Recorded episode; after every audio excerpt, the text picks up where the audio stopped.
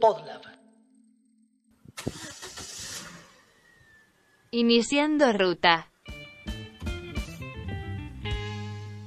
La diversidad sexual no es tabú. Lo tabú en nuestras sociedades es la sexualidad.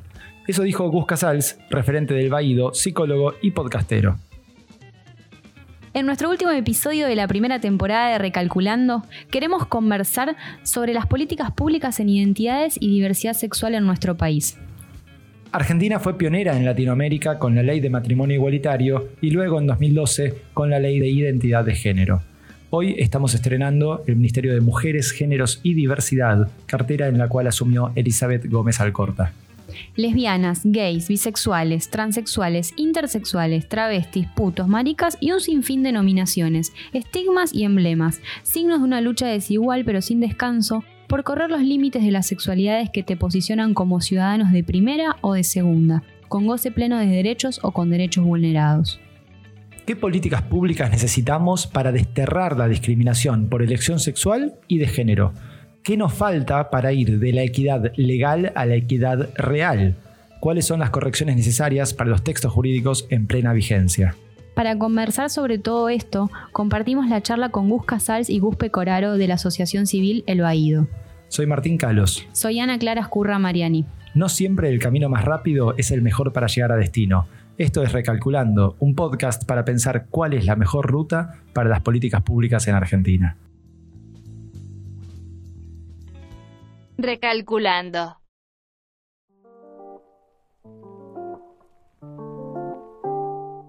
Estamos en nuestro primer crossover de Recalculando de esta primera temporada con Gus Casals y Gus Pecoraro de El Baído.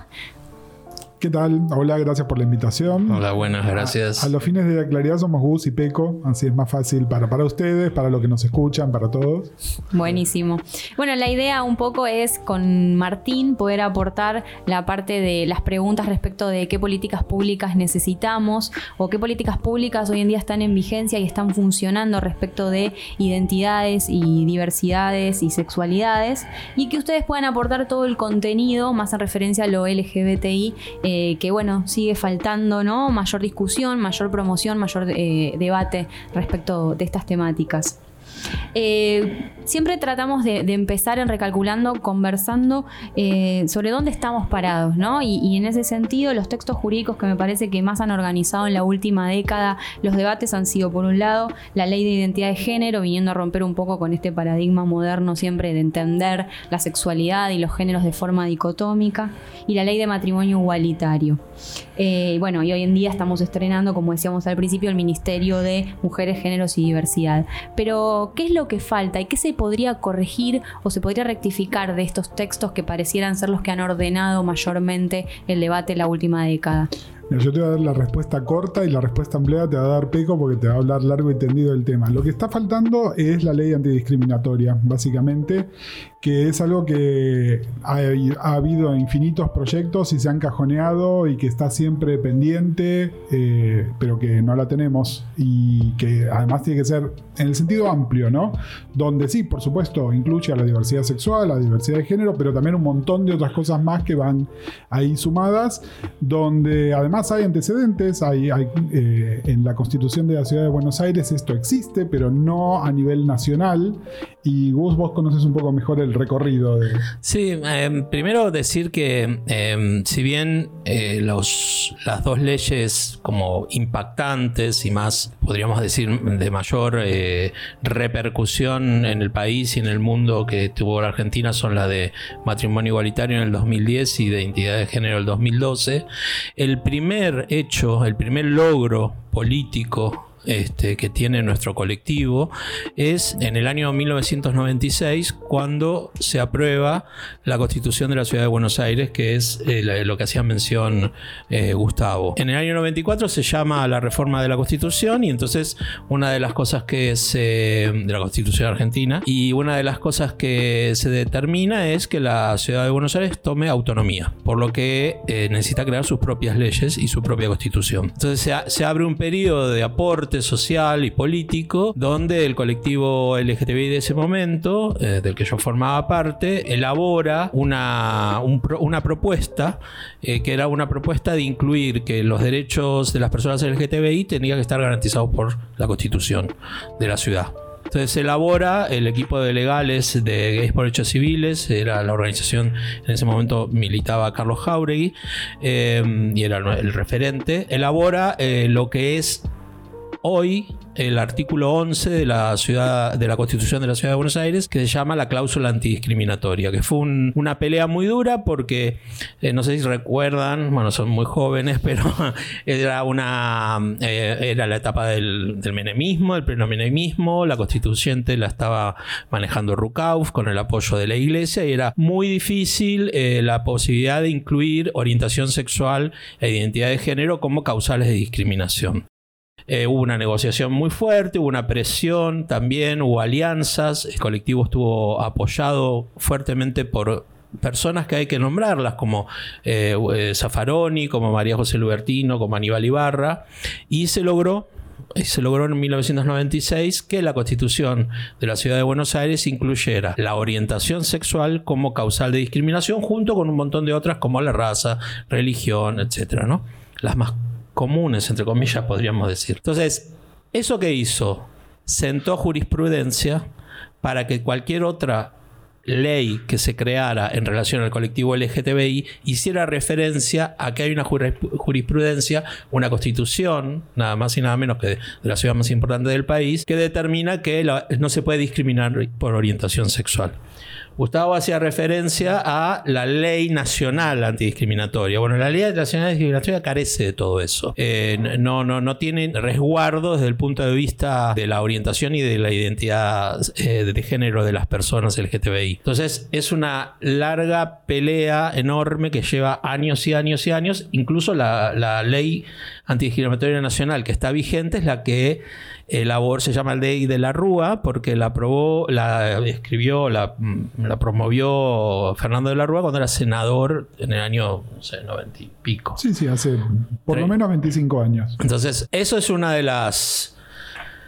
Uno de los puntos, uno de los primeros puntos de la, de la agenda del colectivo LGTBI actual. ¿Y, y qué es lo que debería decir, agregar, cambiar esa ley antidiscriminatoria a nivel nacional? ¿Qué, Mira. le, fal- qué le falta hoy? Lo que le falta es decir que discriminar por orientación sexual o identidad de género a las personas es un, es una- un acto discriminatorio. El problema que no se, eh, donde no hay acuerdo, porque la ley no es que no hay proyectos, viene hace años el, el- el activismo LGTBI viene planteando este, la reforma. Y otros colectivos también, ¿no? Porque, Sí. de nuevo, la ley antidiscriminatoria no es solo para las personas LGTBI, Claro. sino que es mucho más amplia. Pero bueno, hay consensos en esto, donde hay distintos aportes. Pero lo que dice Gus, esto Sí, hay una cuestión con el tema del punitivismo. De o sea, vos, eh, vos cometés un acto discriminatorio y entonces, ¿qué haces? Sí. ¿No? Como por ejemplo el caso de este pibe, por llamarlo de alguna manera, este que se recibió ahora e hizo una broma contra. Bueno. Eh, a él es una sanción rara, ¿no? Porque en realidad eh, eh, eh, semejante barbaridad, eh, desde mi punto, es muy personal lo que digo, me parece que tiene que tener una sanción mucho más elevada.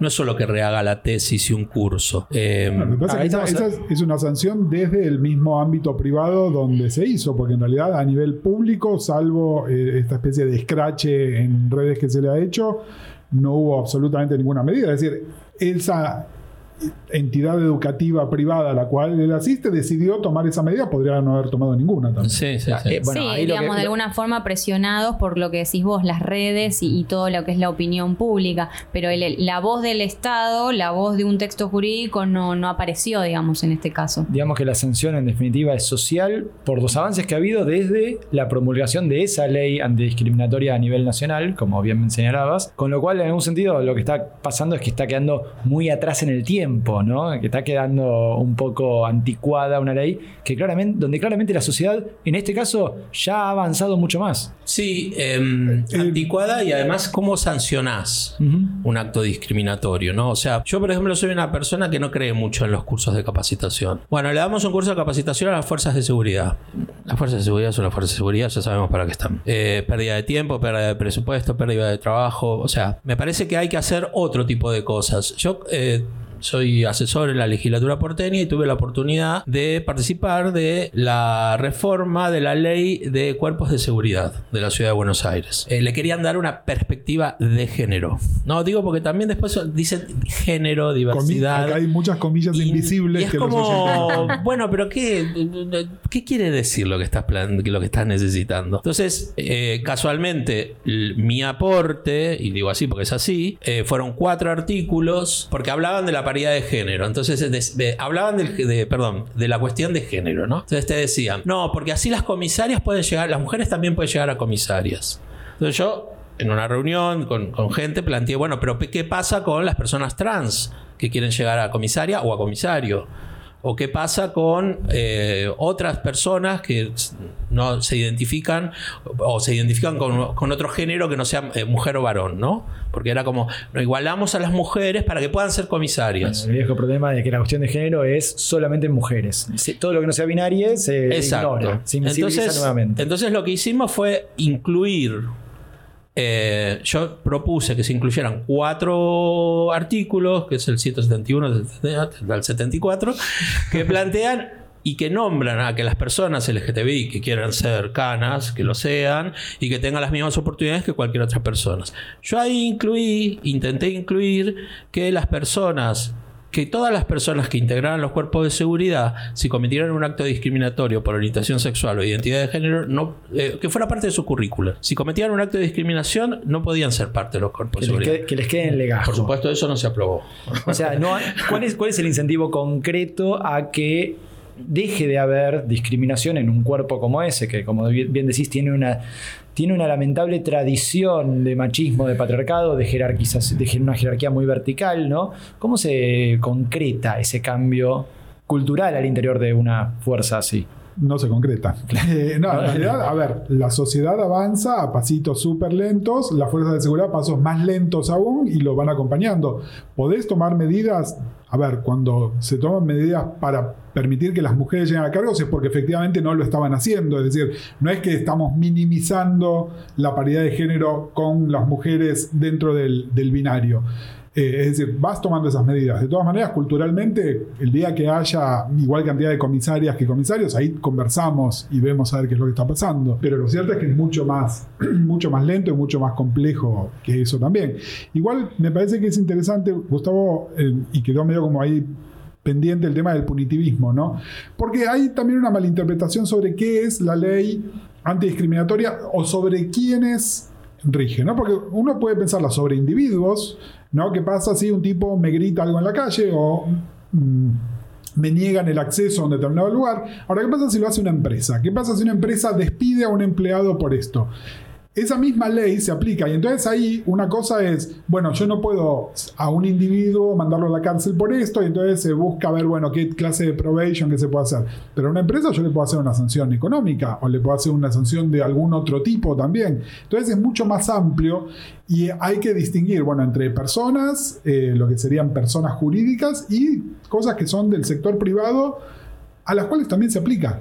¿No? Y especialmente en todo lo que es legislación laboral. Sí, yo retomando el, tema de las fuerzas de seguridad, porque es todo un tema, ¿no? O sea, en este país, o sea, eh, hablar de fuerzas de seguridad es hablar de represión, no solo de machismo, ¿no? Entonces, eh, y en la mayoría de los casos, eh, de represión, de corrupción, de... de, fácil. sí, de, un montón de cosas que tienen que ver con, eh, con, cosas tan graves que no se resuelven eh, solo con una, buena, con una buena intencionalidad. Ya se, ya se ha demostrado que esta fusión de la, la Policía de la Ciudad con la Policía Federal, lo único que ha generado es todas unas internas que después quienes están en el medio es la gente que anda por la calle. ¿No? O sea, que se empiezan a disparar policías contra policías y las víctimas siempre son las personas que andan en la calle. Ahora, ¿qué hacemos con las fuerzas de seguridad como colectivo LGTBI, como, como feministas? ¿Qué hacemos? ¿Se le da? Bueno, hay un avance que es que hay como espacios de atención a la víctima y todas las comisarías tienen como una, una, especie de personal sensible para atender casos de violencia de género. Bueno, eso como decía Gus, es un pequeñito avance. Por supuesto que no es provocado por los, por los jerarcas, sino por la presión del el activismo feminista y de muchas políticas y de muchos políticos que se encargaron de ese tema. A veces eh, en, algunas marchas de otros países vos ves que hay sindicatos de policía que están formadas y eh, formadas por personas LGTBI que marchan. Eh, no sé, em, mm, algunos móviles de la policía que se pintan con la bandera del orgullo, bla, bla, bla. Entonces hay todo un debate en eso, ¿no? Bueno, es pinkwashing, es, mm, es algo que mm, en realidad no es combatir la represión, no sé. Es, un debate que nos excede esta, charla, ¿no? Nos excede porque es muy complicado. Lo que yo sé y lo que yo pienso es que alguna política hay que tener en las comisarías en relación a que entiendan de alguna vez que tienen que ser espacios donde si una persona es víctima por su orientación sexual o su identidad de género, es golpeada en la calle, es insultada en la calle o algo, tiene que, tiene que poder recurrir a alguien no solo son los medios y las redes, porque los medios y las redes después se olvidan. Totalmente. Bueno, eh, las campañas, viste, eh, eh, todos somos no sé qué, absolución, ¿verdad? Van perdiendo vigencia porque entran otras. Se naturalizan además. Y, sí. más que naturalizar, yo creo que se utilizan como, bueno, vamos a hacer una campaña ahora, ah, pero ahora viene la otra. Entonces, hace menos de un mes mataron a la Chicho en La Plata y hace menos de 15 días a Pablo Bursato en Colón. ¿Alguien están escuchando en las redes algo? Es muy difícil sostener en la agenda mediática. Es que la agenda mediática no está para eso. No, claro, exactamente. No, nos tiene que alcanzar con la agenda mediática. Es decir, que, esté en la agenda mediática, bueno, sí, está bueno, pero eso está lejos de alcanzar, ¿no? Está lejos. Si no hay un, marco que permita que esto se sostenga, que obviamente es mucho más complejo de tener nada más que los instrumentos para hacerlo, ¿no? Este, justamente eh, todo lo que pasó alrededor del juicio por lo de Pepa Gaitán y esas cosas muestra que si el sistema judicial es, retrógrado, después también no importa qué, cuáles sean las figuras legales que tenemos, en su aplicación siguen siendo la. Pero de nuevo, el cambio es lento, pero tiene que tener, nosotros vamos dejando el andamiaje y esperando que eso después se haga y después, bueno, sí, la presión social sirve para decir, andá y usá esa herramienta porque esa herramienta existe. Pero mira, en este momento, y, nos encanta hablar de la ley de identidad de género y de, la ley de matrimonio igualitario, son, eh, se usan de modelo a nivel mundial, ¿no? sobre todo la ley de identidad de género por ser la, más progresiva y entonces países mucho más desarrollados que nosotros y más avanzados en otras cosas toman ese texto, lo toman como, como bandera. Y hoy en día, ¿no? Y, y nosotros comenzamos a poner, ya está, ya es ley. Y la verdad que hoy te diría que aparte de la preocupación por nuevas leyes, tenemos que preocupar por defender lo ganado, ¿no? Porque territorio ganado no, no es que no, no hay un paredón, que no, esa línea se corre todo el tiempo y no tenemos más que ver lo que está pasando en Brasil, ¿no? Donde claramente no hay derecho ganado que se sostenga si la fuerza pública está en contra de lo que estás haciendo. Entonces también ahí hay un esfuerzo activo y creo que el, rol de, de cierto activismo que, también, a ver, son discusiones internas de activismo que son reválidas, ¿no? Tipo, bueno, ya está, ya lograron las leyes que querían, ahora se dejan de joder. Bueno, no, el rol del activismo ahora es asegurarse que se cumplan, asegurarse que no, no las quieran atropellar, asegurarse que no las pasen por encima. Lo mismo que ocurre en definitiva con otras leyes que hacen a la cuestión, por ejemplo, eh, la ley de educación sexual integral, que es una batalla para que se implemente ¿no? Eh, plenamente como debería. Y en ese sentido, leía unos tweets tuyos, Peco, sobre eh, quién debería conducir. ¿A qué hora? Porque depende de la hora. No miré la hora, pero son los fines de semana son más depresivos. La noche son tweets de este mes, de diciembre, de hace pocos días, diciembre de 2019. Y que están relacionados justamente con lo que decíamos del nuevo ministerio. Totalmente, con la conducción política, en definitiva. ¿Quién debería conducir políticamente un organismo, secretaría, subsecretaría, que dirige, que está eh, vinculada a eh, los derechos de las personas LGBT? LGBTI. Entonces ahí vos cuestionabas justamente que no se hizo ningún tipo de consenso, ningún llamado, más que alguna organización puntual LGBTI y que entonces la persona que va a dirigir, además de no ser, no, ser parte del colectivo, no, tiene una trayectoria ni un consenso en esos, en esos espacios, ¿es así? te respondo con un cachito de, de algo que me quedó anteriormente con respecto a las leyes. Hasta que una lesbiana eh, como mm, la abogada que defendió a, la, a Nati, a Pepa Gaitán, no planteó que había sido eh, un acto de lesbofobia, de lesboodio, el asesinato de Pepa Gaitán, no se generó esa discusión en el ámbito judicial. Y hasta que otra lesbiana, como Luli Sánchez, la doctora Luciana Sánchez, no planteó en el juicio contra el asesinato de Diana Zacayán que había sido un travesticidio, el, el sistema judicial no existió. Yo soy un tipo que desde hace un montón de tiempo critico que los espacios de diversidad, agradezco que haya espacios de diversidad, por supuesto, porque las aliadas y los aliados son muy importantes muchas veces, pero cri- critico que la mayoría de los espacios de diversidad Diría en las, en las ciudades donde yo conozco la, la relación de la política con la diversidad, están manejados por personas eh, heterosexuales. Por Eh, personas cis heterosexuales. Sí, personas cis heterosexuales, ¿no? Lo digo con. Pertenezco a algunas redes internacionales y lo veo y me choca muchísimo. Porque, claro, a ver, no son enemigas ni enemigos, son aliadas y aliados. Pero siempre. Siempre están hablando en nombre de las personas LGTBI. Acá en la. en- sí. No, quiero agregar algo que Gustavo lo está diciendo a nivel público, ni hablar en el ámbito privado, Eh, Ah, sí, desde sí. espacios editoriales a direcciones de diversidad empresariales, a un montón de otras cosas, que de nuevo, ¿no? Eh, la bandera del arco iris, y nos llenamos la boca, hablamos de todo eso, pero la persona a cargo de, de ese ámbito es una persona cis hetero. Sí, em, yo creo que eso tiene que cambiar.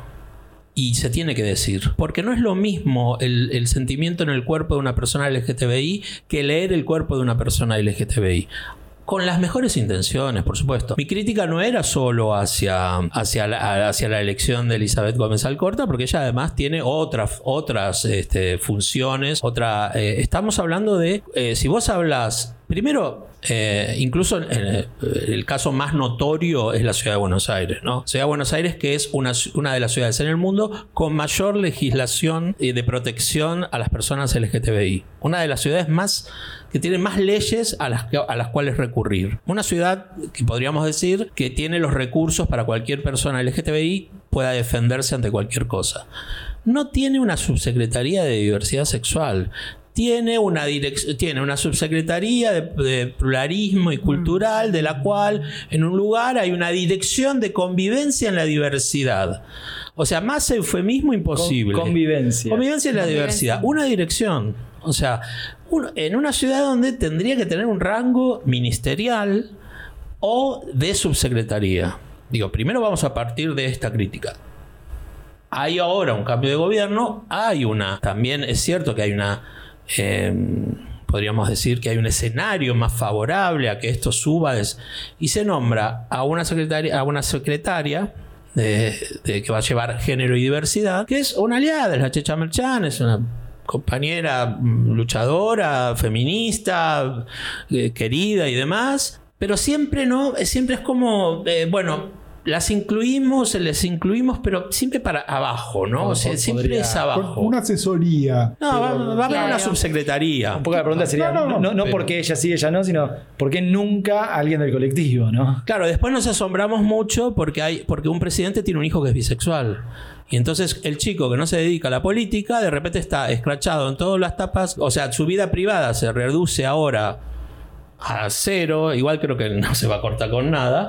Solo porque es bisexual. Entonces, cuando eh, creo que eh, tendría que ser algo un poco más. Los espacios de diversidad tienen que ser. de diversidad sexual tienen que estar manejados por personas LGTBI. Eso no significa que lo hagan bien después, ¿eh? Además, cuando la coalición de gobierno tiene figuras LGTBI muy prominentes, algunas de ellas que estuvieron en cargos selectivos y muchas de ellas, en el caso de Leo Grosso, renovando una banca por, por un tercer periodo. Es decir, hay, hay personas muy visibles y muy activas a un nivel bastante alto, que después habría que ver si eran la persona idónea o no, pero me refiero que no, no es que además, ah, bueno, no, pero no, no teníamos a nadie. El no teníamos a nadie no, no, no, no sería un argumento válido, básicamente. Y acá creo que también ocurre esto, ¿no? Una de las, ciudades más grandes suelen ser las que eh, tendrían que motorizar de alguna manera este tipo de espacios. Hace poco estuve en Chubut y me enteré que en Treleu existía la dirección de diversidad. Y me sorprendió porque me quedé pensando que muchas veces en ciudades de no quiero decir el interior, pero sí del resto del país con menor cantidad de habitantes, motorizan muchas veces ese cambio. De hecho, si no me equivoco, tanto la ley de matrimonio igualitario como la identidad de género ya venían como con pequeños impulsos en, otros, en otras ciudades como Carlos Paz, por ejemplo, ¿no? Entonces yo a veces hay que prestar atención también a cómo lo están mirando y lo están viendo en, otras ciudades eh, del país, que quizás no son de las más grandes. Eh, por otro lado, pareciera que hoy en día con, digamos, con el feminismo que, está tan en, lucha y, también... Eh, de alguna forma motorizando los cambios y las transformaciones más grandes en nuestra sociedad, eh, pareciera que de alguna forma la solución es, bueno, ponemos una mujer. Me parece que está un poco operando de esa forma esto de nombrar mujeres que vienen con trayectorias y de lucha, pero bueno, es lo resolvemos, bueno, ponemos una mujer que queda bien. Es una sensación que me da en muchos casos. Sí, y además una mujer, o tanto Checha como Elizabeth, yo no voy a hacer una crítica hacia sus nombramientos. A ver, sería un atrevimiento de mi parte hacer eso. Yo lo que digo es, en este país hubo una subsecretaría de diversidad sexual dependiente de la provincia de Santa Fe bajo el anterior gobierno del Partido Socialista. La dirigió un eh, homosexual reconocido que fue presidente de la federación, que es Esteban Paulón. Se llamaba Subsecretaría de Diversidad Sexual. No había duda a qué se dedicaba. Bueno, eso desapareció. Sí es cierto lo que vos decís, para no tener siempre esta mirada centrista, eh, capitalina, ¿no? Que hay algunas ciudades que tienen áreas de diversidad o subsecretaría manejadas por personas LGTBI, pero bueno, como, o sea, el tractor, la locomotora es la ciudad de Buenos Aires. Sí, y el, gobierno nacional también, ¿no? Eh, a ver, lo que queda por verse también es, veamos cuál es el organigrama completo del nuevo ministerio y veamos eh, si, no hay lugar ahí adentro. También un poco lo que está haciendo Gustavo es diciendo, miren que los estamos mirando, ¿no? Porque también está eso. Es, eh, no, no nos alcanza con estar en el título. Fíjate que por ahí hay que ocupar ese lugar y quién lo va a ocupar ese lugar y fíjate que tenés referentes para hacerlo, ¿no? Porque además también a veces suena como, che, ¿por qué no me pones a mí? No, no, no, no, se trata de eso en absoluto. Se trata de, fíjate en tu mismo espacio político, toda esta gente que viene trabajando este tema hace rato y que la estás dejando en un segundo plano. Sí, además genera, esto, porque ya hay una, ah, ya está nombrada hipotéticamente, no lo han dado oficialmente, pero ya hay una candidata. Eh, eh, aparentemente iría Alba Rueda, que es una activista trans, a la subsecretaría de diversidad, ¿verdad? Eh, pero esto arma también una, como toda una grieta muy grande, porque convengamos que, bueno, esto tiene que ver por ahí con una interna de las organizaciones y demás, eligieron una candidata o, o, postularon a una candidata con no mucho diálogo con el resto de las organizaciones. Y guste o no guste, hay una organización en este país que tiene muchísima presencia, muchísima importancia y muchísimo peso y extensión territorial, que es la Federación Argentina LGTBI, y no estuvo muy considerada. Y a mí eso ahí me parece que es un error. No es, como dice Bush, a mí no me interesa ningún cargo, pero sí me interesa que la persona que vaya a ese cargo después haga cosas eh, que favorezcan al colectivo. Pues si va a favorecer solamente a un sector y volvemos a lo mismo. Un colectivo que ya está trabajando además, ¿no? Es decir, no, no es además que hay que empezar de cero, no, estamos hablando de trayectoria. A ver, Gustavo está hablando de cosas organizadas a nivel legislativo en el año 94, ¿no? Es decir, no, no, no, es, nuevo. Y hay gente que está desde el año 94 trabajando en el tema, básicamente. Ustedes mencionaban bien eh, los avances que puede haber incluso a lo largo y ancho del país en materia eh, de género y de políticas de género, pero también muchas veces se observa todo lo contrario, ¿no? Una resistencia mayor en distintos puntos del país. Eh, y ahí la pregunta para mí es, ¿con qué nos enfrentamos para poder avanzar? ¿Con quiénes nos enfrentamos? Porque uno identifica eh, algunas resistencias culturales, pero también identifica actores puntuales. Podés identificar tranquilamente a, las iglesias, porque no solo la iglesia católica, sino las iglesias evangelistas, con el avance que están teniendo, que realmente tienen un discurso muy todos los fóbicos de, que vamos a nombrar ahora, ¿no? Homofóbico, transfóbico, lesbofóbico, etc. ¿Cómo combatimos, digo, contra, contra y después, perdón, actores puntuales? Eh, Clary me mencionaba hoy... Eh, Agustín Laje, la cuestión de la ideología de género, son toda la vuelta de discursos eh, casi medievales, ¿no? hoy también recordábamos los dichos de, este médico que no quiero ni, decir el nombre, eh, que hablaba de eh, que la profilaxis no servía contra el HIV, bueno, y, el evangelismo volviendo a Dios y familia, etcétera, ¿no? Toda esta vuelta a, esos discursos y que, y que incluso pienso que hay algunos eh, actores puntuales que, podrían pertenecer a la comunidad LGTBI y que también de alguna forma marcan hasta la, distancia de clase sobre todo, ¿no? Me parece que es otro problema que todavía no tocamos y que es muy importante, ¿no? Cómo, cómo opera la diferencia de clase. Mira, la conversación sobre la interseccionalidad es central a, los feminismos y obviamente es central también a la comunidad LGTBI. Eh, eso está clarísimo. Y te, agrego una complejidad más también, que es que dentro de LGTBI, lamentablemente, lo G tiene, que es de varón, gay, cis, eh, tiene una visibilidad mucho mayor en algunos espacios, o por lo menos acceso a determinados espacios y a ver, empezando por nosotros, ¿no? Es decir, ustedes acá tienen dos referentes, que somos dos, varones gays, clase media, ¿no? Con un montón de, de, cosas que nos tendrían que en realidad en, una cosa de diversidad real nos tendrían que estar jugando en contra. Y entonces, eh, sí, hay personas que podrían ser referentes, y no lo son o eligen no serlo o que nos están jugando en contra. Pero yo creo que eso pasa a todo nivel también, ¿no? Sobre todo porque, fíjate que vos decías, hablabas de actores, ¿no? Y y una cosa es un actor político o un actor que era mediático y pasa a lo político, ¿no? Estoy pensando en Amalia Granata, ¿no? Mm. Una cosa de esa. Alaje, ¿cómo se lo combate? Bueno, con, otro discurso que vaya en contra de él, básicamente, porque no deja de ser un tipito que está tipeando detrás de una computadora. Nosotros también somos tipitos que estamos tipeando detrás de una computadora enfrente de un micrófono. Para el caso es lo mismo. El tema son aquellos actores que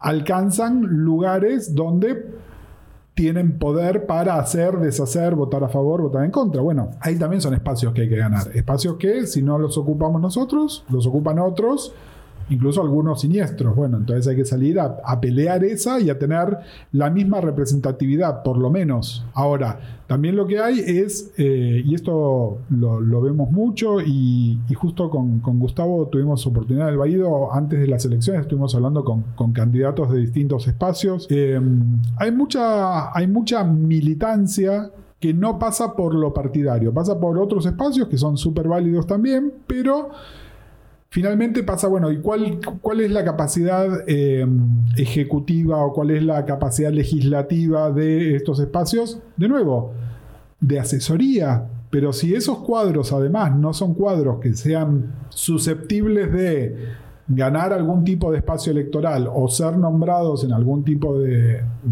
espacio, de ministerio, secretaría, lo que sea, y es medio relativo, ¿no? Siempre estamos como mirando desde el lado de afuera. Ahora, tampoco quiere decir que no haya personas LGTBI, sobre todo LG, que no estén en distintos espacios políticos, algunos de ellos muy conservadores, y que prefieren no hacer bandera de este tema, que es otro tema separado, no es nuestro trabajo sacar del closet a nadie, sí denunciar cuando votan en contra de sus propios intereses, ponele. Pero bueno, es otra discusión para otro momento y otro espacio probablemente. Sí, y, hay algo que es eh, muy interesante que tiene que ver con con cómo se, cómo se construyen los derechos de, ciertos sectores. ¿no? Eh, es falso eh, que que en este país, bueno, salvo, podríamos, salvo decir que el, frente izquierda, ¿no? Vota en, eh, igual eh, en las demandas del colectivo LGTBI y el feminismo. Es falso, porque se demostró en la ley de identidad de género, en la ley de patrimonio igualitario y también en la ley de aborto, que los partidos políticos votaban, los, los miembros de los partidos y las miembros de los partidos políticos votaban según su relación que tenían con, los, con las iglesias. No votaban por, bueno, yo soy del PRO y voto en contra, yo soy del Frente para la Victoria y voto a favor, o al revés. O ni siquiera soy representante de tal provincia y voto de tal manera. Exacto. Entonces, me parece que hay que un poco eh, tener una visión un poco, desde mi punto de vista, un poco más, como un poco más de rosca, ¿no? En ese sentido, reivindiquemos la rosca, como Emilio Monzó, eh, que tiene que ver con, o sea, eh, y más en el escenario político que está planteado el actual Congreso, ¿no?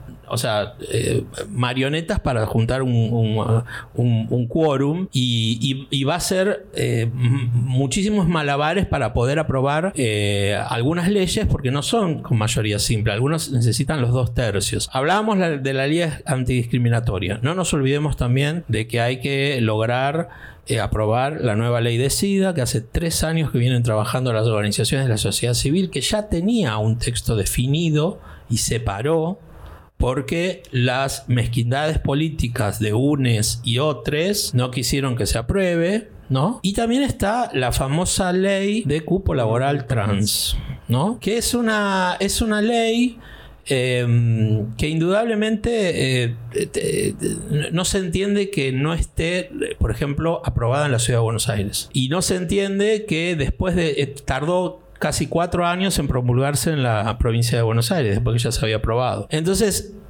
yo creo que el activismo y, y el activismo de las organizaciones, pero también hay un montón de formas de activismo, el cultural, el judicial, el comunicacional, etcétera, etcétera. Tiene que, tenemos, me, incluyo, tenemos que hacer un esfuerzo de entender que para sacar ciertas leyes hay que llegar a un consenso y hay que llegar a acuerdos que si no va a ser muy imposible. Y, y eso, que no se aprueben ciertas leyes, lo que, lo que va a significar es que se que se paren eh, modificaciones al status quo actual de, las cuestiones de, la- de las políticas públicas del colectivo LGTBI a nivel nacional. Digo, ¿se llegará a un acuerdo para aprobar el aborto? ¿Se llegará a un acuerdo para aprobar el cupo laboral trans? Digo, ahí, eh, ahí tiene que haber una, una nueva forma de entender eh, lo colectivo y entender que no podemos pensar las leyes como esta ley nos la regaló tal o cual. Tenemos que entender que esta ley o esta otra o aquella otra la ganan los movimientos sociales en la calle, articulando con todos los partidos políticos que quieran y por supuesto logrando la decisión política de, eh, los, de los jefes de Estado, ¿no? O sea, cuando hay una decisión política, como hubo bajo el kirchnerismo, de que se aprobara la ley de matrimonio igualitario y de identidad de género, se aprobó. Cuando no hubo una decisión política para que se aprobara desde el gobierno de Mauricio Macri, para que se aprobara el aborto, no se aprobó. Porque sabemos cómo son no- las y no presiones. por falta de lucha en la calle. Y no por falta de lucha en la calle. Y aún así se perdió. Entonces es un antecedente muy complicado. ¿Y dónde se perdió? Se perdió en el Senado con un montón de senadores que hoy mismo ¿no? forman el bloque más importante de senadores en, en el- en- en la Cámara de Senadores, como bien lo digo. Entonces, por supuesto que si quieren cambiar de opinión, vamos a, no los vamos a criticar. Pero es importante tener en claro eso, ¿no? Porque después ocurren cosas como lo que está ocurriendo ahora en Santa Fe, donde gobierna ahora Omar Perotti, un senador que no apoyó el- el- la ley de aborto y que hoy por hoy está desmantelando todo lo que es la política de la o sea, de lo que era la política de subsecretaría de diversidad sexual en la provincia de Santa Fe. Entonces, digo, los actores, ¿no? ¿Qui- ¿A, quién nos enfrentamos? Y nos enfrentamos a un conglomerado rarísimo de gente que hoy por hoy te, te- te- te acompaña en una, pero que en otra no te acompaña. Pero es interesante lo que marcás de que quizás lo que atraviesa más profundamente y más determinantemente la decisión de si, de si votar a favor o avanzar en los derechos, en particular en este caso de la- del colectivo LGBTI, o en el caso de la ley del aborto, parecería ser la pertenencia religiosa, el sentimiento religioso, más que partido político, incluso clase o procedencia de- de federal, ¿no? Como dijo Gus, nosotros representamos a putos de clase media de una edad, con una experiencia. Y nosotros, yo por lo menos te doy esa respuesta. Seguramente si invitas a gente por ahí más joven, con otra identidad, con otra percepción, te van a decir otra cosa. Eh, no está ni errada la opinión de esas otras personas, ni errada la nuestra. Yo creo que hay una, una experiencia política. Yo me pongo en la política desde el año 83 y conozco un poco cómo se mueve la política y creo que sí, que pesa más la relación de eh, tal diputada o tal diputado con eh, las iglesias de sus ciudades, con las del obispo de su provincia, etcétera, etcétera, que las hace después comportarse personalmente como se comportan, y así es su voto, que la pertenencia a un partido político. Sí, y lo que decía Gustavo de volver a la rosca también, eh, aquellos actores que están en contra nuestra, aún si tienen diferencias entre ellos, cuando se trata de sacarnos derechos, se unen inmediatamente, se olvidan de todas las diferencias que tienen. Bueno, tenemos que empezar a actuar de la misma manera con el a favor en lugar del en contra. Bueno, llegamos un poco al, al, final. Me parece que la pregunta que normalmente hacemos es, bueno, ¿qué políticas públicas necesitamos para el tema del que estamos hablando? Pero me parece que a lo largo de la conversación han ido surgiendo un montón de, de cosas que hay que mejorar, reperfilar, diría nuestro presidente ya saliente. Eh, pero nos quedan unos, unos minutos como para poder hablar sobre aquellas otras pequeñas cosas que todavía son necesarias. Hoy conversábamos con Martín, por ejemplo, de algunos protocolos en salud pública. Uno de ellos, uno todavía va a donar sangre y te hacen contestar en la encuesta si tuviste relaciones sexuales con personas de tu mismo sexo, ¿no? O la falta de protocolos médicos para la atención de personas trans, que en definitiva eh, tienen problemáticas particulares que hay que atender eh, por digamos, por eh, profesionales médicos. Digo, de este tipo de cosas. O ustedes mencionaban la necesidad de actualizar la ley de SIDA. De SIDA. Dije, no, ahí, por ejemplo, me interesa. ¿Qué de todas estas cosas, acá parecería un ámbito más médico, ¿no? Legal en torno a lo médico. Mm. ¿Qué habría que ahí plantearse? Sí. Bueno, con la, ley de SIDA, como dice Gustavo, hay un consenso que es eh, hay personas, eh, médicos de distintas áreas, de la investigación, de atención primaria, de salud pública, gente del activismo, personas viviendo con VIH. Hay un texto, es un texto que además está vivo, ¿no? que se va actualizando. Es decir, ahí en realidad lo que hace falta es consenso para que eso llegue a votarse y se vote. Pero esa ley es un, es un texto que, que se viene peleando y que como te decía, es sumamente actualizado, porque además esto no, me parece importante dejar en claro que existe una ley de SIDA, lo que pasa es que es una ley de SIDA que tiene más de 20, años. 20 años, así que bueno, claramente está desactualizada. ¿Y en qué hay que actualizarla? Eso me intriga. Mira, hay un, montón, hay un montón de... No, la ley, la, la nueva ley de SIDA es, es larguísima y hay un montón de factores, pero hay... Te voy a nombrar solo dos factores. Eh, uno es que cuando se aprobó no existían los, eh, los antirretrovirales. Que es básicamente, es básicamente el, tratamiento, más, básico que cualquier persona viviendo con VIH necesita. Y luego hay toda una generación más allá de las cuestiones de la, relación con las obras sociales, el financiamiento, el presupuesto no sé qué, hay toda una generación que no está contemplada en esa raíz de, SIDA, que son los jóvenes y las jóvenes que tienen 20, 20 y pico de años que nacieron con transmisión vertical, que hace 20, 20 y pico de años que toman medicación, que tienen que tener una, una, atención específica bajo la ley. Entonces, la reforma de la nueva ley de SIDA es, eh, es algo que es eh, que cada minuto es como la ley del aborto, que cada minuto que no se apruebe provoca algo en desmedro de las personas que viven con VIH o de las personas eh, o de las mujeres y los cuerpos gestantes, en este caso del aborto. Yo quisiera detener en algo. Yo estoy muy obsesionado con el tema de cuál es la agenda para. cuál es la, agenda. Y yo creo que está bien lo de la ley antidiscriminatoria, está bien lo de la nueva ley de SIDA, está bien lo de cupo laboral trans, lo de la ley de educación sexual integral y demás.